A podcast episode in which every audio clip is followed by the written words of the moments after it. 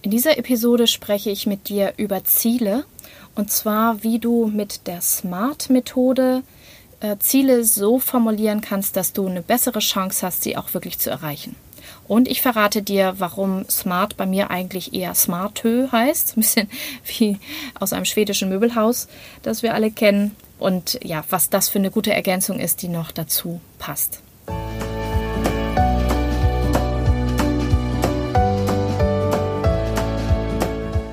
Hallo und herzlich willkommen zu diesem Podcast. Ich bin Katrin Grobin und du bekommst von mir hier viele hilfreiche Methoden, Tipps und Übungen rund um die Themen weniger aufschieben und entspannter leben. Ich wünsche dir spannende Erkenntnisse und ganz viel Freude damit.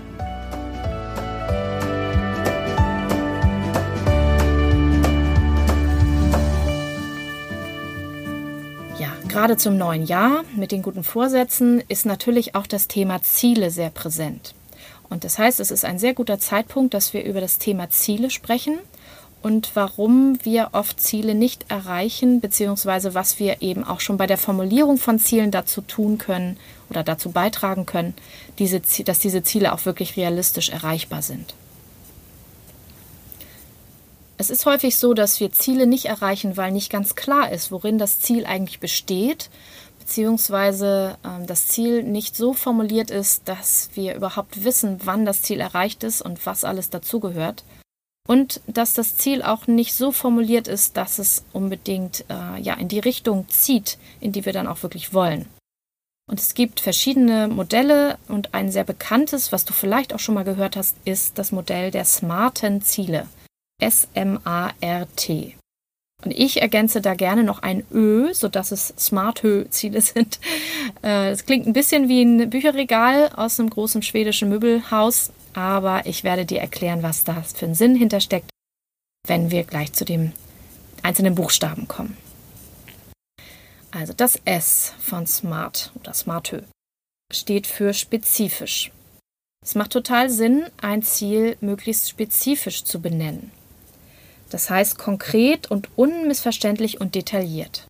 Das heißt, wenn ich mir vornehme, gesünder zu essen, dann ist das erstmal sehr unspezifisch, denn es kommt nicht vor, wie ich überhaupt gerade esse und es kommt auch nicht vor, wie ich konkret, spezifisch denn essen will stattdessen. Ja, spezifisch wäre zum Beispiel, wenn ich sage, ich möchte ähm, sogar nicht nur mehr Obst essen, das wäre immer noch unspezifisch, sondern ich möchte jeden Tag vielleicht erstmal eine Handvoll oder so und so viel Gramm frisches Obst oder Gemüse dazu essen. Noch spezifischer könnte ich sein und sagen, ich esse jeden Tag einen Apfel. Ja, das wäre sehr spezifisch und ich könnte am Ende des Tages jederzeit auswerten, wie gut das funktioniert hat. Gleichzeitig weiß ich sehr konkret, was ich denn tun muss und was ich dafür brauche. Dann stehe ich also auch nicht vorm Obst- und Gemüseregal und kann mich nicht entscheiden oder vergesse das, sondern ich schreibe auf meinen Einkaufszettel, ich brauche sieben Äpfel für die Woche und dann äh, kaufe ich die ein und kann jeden Tag das direkt umsetzen. Da sind wir auch schon beim zweiten Punkt, dem M wie Martha oder wie messbar. Ja, das Ziel kann besser erreicht werden, wenn es eben qualitativ und quantitativ gemessen werden kann. Also wie viel genau. Zum Beispiel in diesem Beispiel ein Apfel. Oder wenn wir an Zielen in einem Seminar arbeiten, zum Beispiel oder in einem Coaching, dann frage ich auch gern, äh, wie viele Seiten willst du denn genau lesen oder wie viel willst du genau schreiben? Das wäre messbar. Wie viele Minuten oder Stunden willst du daran arbeiten? Und je konkreter messbar das Ganze ist, umso besser kannst du am Ende auch wieder auswerten, ob du genau das Ziel erreicht hast und wenn nicht, kannst du schauen, ob es denn überhaupt äh, sinnvoll war. Aber dazu kommen wir gleich noch. Das A steht für attraktiv. Das heißt, das Ziel sollte so sein, dass du es auch wirklich erreichen möchtest und dass es angemessen und passend ist für dich. Jetzt lachen zum Beispiel die Studierenden häufig und sagen, na ja, aber da sind ja so ein paar Klausuren und die sind ja so gar nicht attraktiv. Ja, das kann sein, aber die Frage ist natürlich auch, ist das Ziel, was du damit erreichen möchtest, mit diesem kleinen Unterziel, ist das denn attraktiv? Also wenn wir mal bei Prüfungen sind, ist vielleicht die Klausur an sich nicht attraktiv, aber das Ziel, diesen Studienabschluss zu haben oder das Semester erfolgreich abzuschließen, das ist schon attraktiv. Oder wenn wir auf das Essensbeispiel nochmal kommen, vielleicht esse ich gar nicht so gerne Obst und Gemüse, zumindest jetzt, weil mein Körper sich so an andere Lebensmittel gewöhnt hat. dann ist das vielleicht nicht attraktiv. Aber äh, mich gesund zu fühlen und wohl und voller Energie zu fühlen und eben nicht müde und aufgebläht und sonst wie was, das kann schon attraktiv sein und dafür lohnt es sich natürlich dann auch, wenn ich sage, ich esse eben jeden Tag einen Apfel und nehme vielleicht später sogar noch was dazu. Zum Beispiel Thema Bewegung. Das kann natürlich attraktiv sein, wenn ich mir vorstelle, was ich damit erreichen möchte und wie es mir damit dann gehen soll. Da kann ich auch gut mir eine Vision erstellen. Das ist nochmal was für eine eigene Folge. Ja, wo möchte ich denn eigentlich hin und wo möchte ich denn sein? Da hole ich mir oft meine Attraktivität für meine Ziele her. Dann ist noch das R für realistisch. Das Ziel sollte mit den vorhandenen Ressourcen realistisch erreicht werden können. Das heißt zum Beispiel auch, wenn ich jetzt Thema gesunde Ernährung habe und meine bisherige Ernährung ist eben eher mit weniger Gemüse und Obst, dass es unrealistisch oder wenig realistisch ist, dass ich jetzt sofort komplett auf Rohkost umstelle oder nur noch vegane, tolle Superküche, Bio, Deluxe koche. Es ist eben vielleicht eher realistisch, dass ich einen Apfel am Tag erstmal einbaue oder eine Portion Obst oder Gemüse und dann später die nächste so wie ich das eben realistisch schaffen kann. Oder wenn ich fürs Studium zum Beispiel mehr machen will oder für ein bestimmtes Projekt, ist es relativ unrealistisch, dass ich jetzt jeden Tag drei Stunden daran sitze. Außer die Zeit ist sehr knapp, den Effekt kennen wir natürlich. Aber wenn ich es vorher plane, dann ist es realistischer, wenn ich sage, ich fange mal mit einer halben Stunde an. Und dann mache ich vielleicht noch eine halbe Stunde. Und über die Zeit kann ich dann die Anzahl der Minuten oder Stunden, die ich an einer Sache arbeite, langsam steigern, sodass es eben realistisch ist, dass ich da dann auch äh, schaffe, was ich mir vorgenommen habe. Dann haben wir noch das T von Smart, das steht für terminiert. Das heißt, ich weiß, wann ich mein Ziel erreicht habe, beziehungsweise wann ich die Aktivitäten auch mache, die zu diesem Ziel führen. Da mache ich mich dann gern in Seminaren und Coachings unbeliebt und frage, wann genau machst, es, machst du es? Wie lange dauert es dann? Ne, messbar, das lässt sich gut kombinieren. Das heißt, von wann bis wann mache ich es? Dann merkst du nämlich auch schneller, wenn du was aufschiebst. Also in meinem Apfelbeispiel, wann esse ich denn diesen Apfel? Zum Frühstück? Wann ist denn das Frühstück? Oder zum Mittagessen? Oder verteile ich mir den auf den Tag? Dass ich mir das festsetze, vielleicht sogar eine Uhr stelle, damit ich dann auch ja, daran denke und mir nicht abends um 10 das einfällt, wenn ich eigentlich gar nichts mehr essen will. Ne, oder wenn ich Sport machen will, wann mache ich den? Mache ich den vor Sonnenaufgang? Mache ich ihn morgens vorm Frühstück, nach dem Frühstück, um 12 Uhr, um 15 Uhr? Also setz dir einen Termin für das, was du dir vornimmst und lass dich womöglich auch daran erinnern. Und dann merkst du auch schnell, wenn du diesen Termin nicht einhältst und kannst dann an den Hindernissen ganz gezielt arbeiten.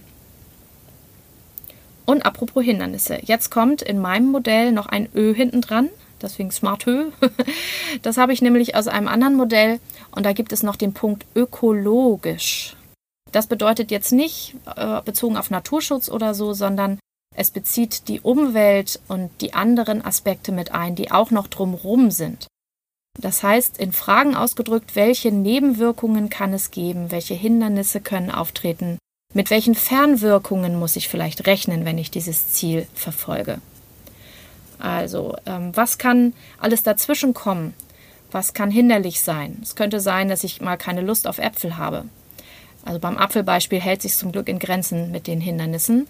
Es könnte sein, dass ich es vergesse, dass ich keinen Apfel da habe, dass der Apfel vielleicht schlecht ist. Dafür ist gut, wenn ich nicht nur einen da habe zum Beispiel. Und es könnte sein, dass ich schlicht auch keine Lust drauf habe oder dass mich Leute komisch angucken, weil ich jetzt plötzlich anfange, Äpfel zu essen. Ja, du merkst, an diesem Beispiel ist es jetzt noch relativ einfach und es gibt nicht so viel, was dagegen spricht. Aber wenn ich mir jetzt zum Beispiel ein größeres Ziel setze, wie zum Beispiel ein Studium erfolgreich zu Ende bringen oder ein bestimmtes Projekt ähm, auf den Weg bringen und erfolgreich abschließen, oder wenn ich mir vornehme, äh, ein gewisses Gewicht zu erreichen und dafür eben auch mehr tun muss, dann kann es natürlich schon Widerstände in mir geben oder auch Widerstände von außen, die dagegen sprechen und äh, ja auch Nebenwirkungen. Zum Beispiel, wenn ich, wir nehmen mal ein anderes Beispiel, wenn wir für einen Marathon zum Beispiel, wenn man für einen Marathon trainiert, braucht man da ziemlich viel Zeit für.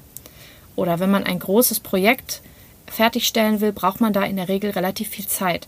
Diese Zeit fehlt natürlich für andere Dinge dann. Das heißt, ich muss meinen Ablauf umstellen und mein Zeitkontingent anders aufteilen. Das könnte auch andere Menschen betreffen, mit denen ich dann zum Beispiel weniger Zeit verbringen kann. Die könnten da was gegen haben. Ja, und dann sind wir schon bei Fernwirkungen, bei Menschen, die das komisch finden, mit denen ich vielleicht auch Konflikte austragen muss, wenn mir dieses Projekt eben sehr wichtig ist und wo ich eben gucken muss, wie bringe ich das unter. Wenn ich zum Beispiel einen Podcast starte, so wie ich jetzt, dann brauche ich dafür natürlich Zeit und ich brauche Ruhe. Und da gibt es schon Nebenwirkungen, dass ich jetzt zum Beispiel nicht bei meiner Familie sitze, sondern dass ich hier in meinem kleinen Aufnahmestudio sitze und diese Episode aufzeichne. Ich brauche Ruhe dafür, ich muss mir Gedanken machen. Es könnte sein, dass irgendwelche Nachbarn nebenbei hier laut sind, weil ich eben äh, ja, in meinem Homeoffice-Büro bin. Äh, zum Glück ist das gerade nicht der Fall. Und ich muss natürlich einplanen und kann es auch nicht ohne weiteres ausdehnen, ohne dass ich das vorher mit anderen Menschen bespreche, da ich eine kleine Tochter habe. Das heißt, die muss schon versorgt sein und die muss Bescheid wissen und wir haben es besprochen, du kannst jetzt leider gerade nicht rein und so weiter. Das sind alles Punkte, die unter das Ö fallen, wie ökologisch. Und das ist durchaus wichtig, auch da mal drauf zu schauen, um zu gucken, äh, was kann dem Ziel entgegenstehen und was kann ich eben tun. Äh, präventiv, damit da nichts dagegen äh, steht und damit es nicht stört. Oder auch wenn diese Störung eintrifft. Also sollte es jetzt hier gerade laut sein zum Beispiel, dann müsste ich meine Aufnahme auf später verschieben. Dafür ist natürlich gut, wenn ich relativ früh anfange, äh, bevor ich den gewünschten Ausstrahlungszeitpunkt habe. Oder wir gehen nochmal auf das Beispiel Sport. Ja, innere Widerstände. Ich habe keine Lust. Äußere Widerstände. Das Wetter ist schlecht. Ja, entweder umplanen, bessere Kleidung oder vielleicht eine Trainingspartnerschaft, damit keine Lust, kein Argument ist. Wenn jemand vor der Tür steht, mich abholt zum Laufen, dann habe ich da weniger Ausreden zum Beispiel.